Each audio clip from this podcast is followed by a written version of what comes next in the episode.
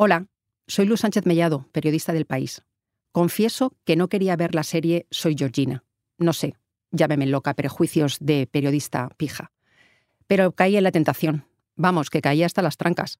Me la vi de un tirón y a raíz de ello me salió esta pieza llamada Ave Georgina. Además de la de Omicron y la de chalecos hasta las corvas, hay este invierno en España una pandemia de bolsos falsos de Bimba y Lola. Ciertas páginas chinas los venden ilegalmente hasta que las cierran, pero mientras tanto se hinchan a despachar clones de los auténticos para consuelo de quienes querrían y no pueden comprarlos. Así, una plaga de zurrones de nylon negro con el logo impreso en letras de apalmo invade las calles cruzados sobre el pecho de pájaras de todo plumaje. Desde las señoras que pasean al perrazo por el retiro hasta las que van en metro a limpiarle los retretes. Yo misma llevo uno. Ignoro si verdadero o falso. Quien me lo regaló no tuvo bien facilitarme el dato y no es cosa ahora de preguntárselo. Pero da lo mismo. Por mucho logo que te pongas por bandera, a las que queremos y no podemos, se nos ve el barrio a la legua.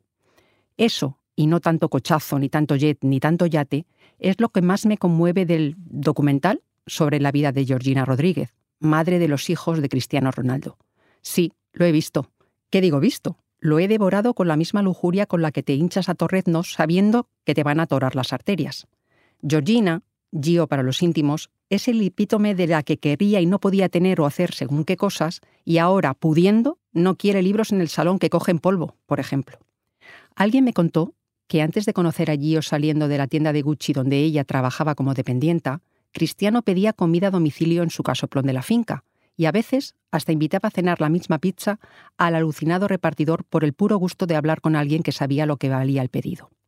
Por eso, más que amor loco, me da que entre Chris y Gio manda la afinidad entre desclasados buscavidas que, habiéndose reconocido entre la masa, comparten códigos. Reza la promo de la serie que antes de que se le apareciera a Ronaldo, Georgina vendía bolsos de lujo y que hoy los colecciona. Cierto, tanto como que ni él ni ella serán jamás aceptados como iguales en ciertos círculos a los que, llevados por ellos, un Hermes exclusivo les parece un bimbailola de los chinos. Y eso también es clasismo.